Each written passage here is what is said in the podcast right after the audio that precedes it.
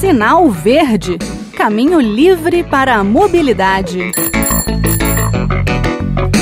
Olá, eu sou Bruno Lourenço e é hora de Sinal Verde, espaço da mobilidade na Rádio Senado. O tema do programa de hoje é acidentes com trens em vias urbanas. Aqui em Brasília, a gente teve um acidente trágico no mês de novembro, envolvendo um trem de carga e um ônibus. Uma passageira de 37 anos foi arremessada com a colisão e teve seu corpo partido ao meio. Outras cinco pessoas ficaram feridas. O chocante foi que uma pessoa em outro veículo gravou o acidente e depois liberaram as imagens das câmeras de segurança do ônibus. A gente percebe que o trem vai chegando, buzinando e o ônibus que está parado sobre a linha não se mexe de início. Aí ele dá um pequeno solavanco, incapaz, porém, de tirar o veículo da linha de colisão. A batida nem parece ser forte, o maquinista afirmou que estava a menos de 30 km por hora. O ônibus vai para o lado e o trem segue adiante. Mas é um trem de carga enorme, pesadíssimo, 102 vagões e 5 mil toneladas de bauxita. O choque fez uma cosquinha na composição, mas para o ônibus e especialmente para quem estava dentro dele, foi um choque sem qualquer amortecimento. Os passageiros do ônibus relataram que estavam ali no engarrafamento. As câmeras de segurança mostram que não era bem assim um engarrafamento.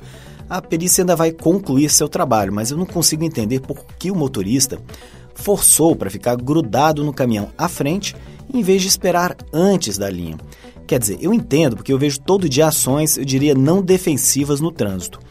De acordo com o Código de Trânsito Brasileiro, entretanto, deixar de parar o veículo antes da linha férrea é infração gravíssima.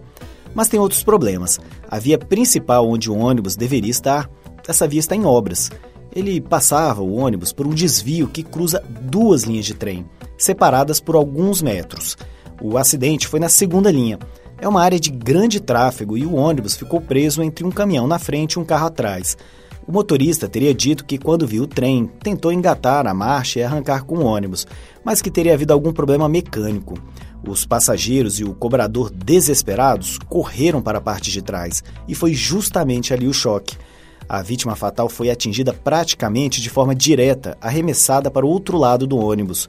O corpo dela rompeu a janela e caiu sobre a linha férrea. O trem ainda passou por cima.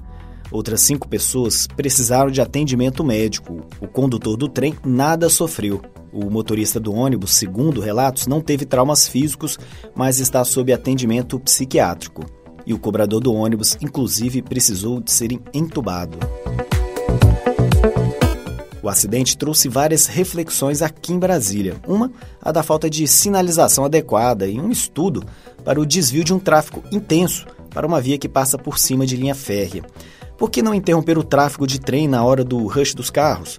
Ou então colocar agentes de trânsito nos cruzamentos, já que seriam pouquíssimas vezes por dia apenas, né? Outra reflexão foi sobre o possível problema mecânico do ônibus. Me vale de uma reportagem bastante completa do portal Metrópolis, que apontou que o veículo tinha oito anos, na verdade quase nove. Só que a idade máxima para que os ônibus rodem no DF seria de sete anos. O processo licitatório para as linhas de ônibus aqui em Brasília é uma novela que se arrasta há anos e o sistema atual está em caráter precário. Outra coisa que me chamou a atenção na reportagem do portal Metrópolis foi que a tragédia do dia 17 de novembro não foi a única do ano. O Distrito Federal havia registrado outros dois acidentes antes, e o Brasil teve só neste ano 655 acidentes, até o dia 22 de novembro, segundo a Agência Nacional de Transportes Terrestres. A mãe da jovem morta no acidente falou uma coisa muito certa: tem uma cadeia de responsáveis. Assim como nos acidentes aéreos, a gente deveria aprender com os erros e buscar os elos que falharam, consertá-los, aperfeiçoá-los, para que não venham a acontecer de novo. Será que um dia a gente consegue? Bem, o nosso penúltimo sinal verde do ano chegou ao fim. Lembrando que estamos abertos para comentários, críticas ou sugestões pelo e-mail radio@senado.leg.br ou pelo WhatsApp 61 98611 9591.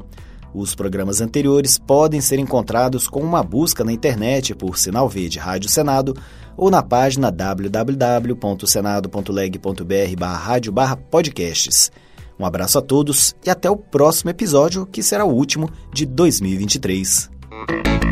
Sinal Verde Caminho livre para a mobilidade.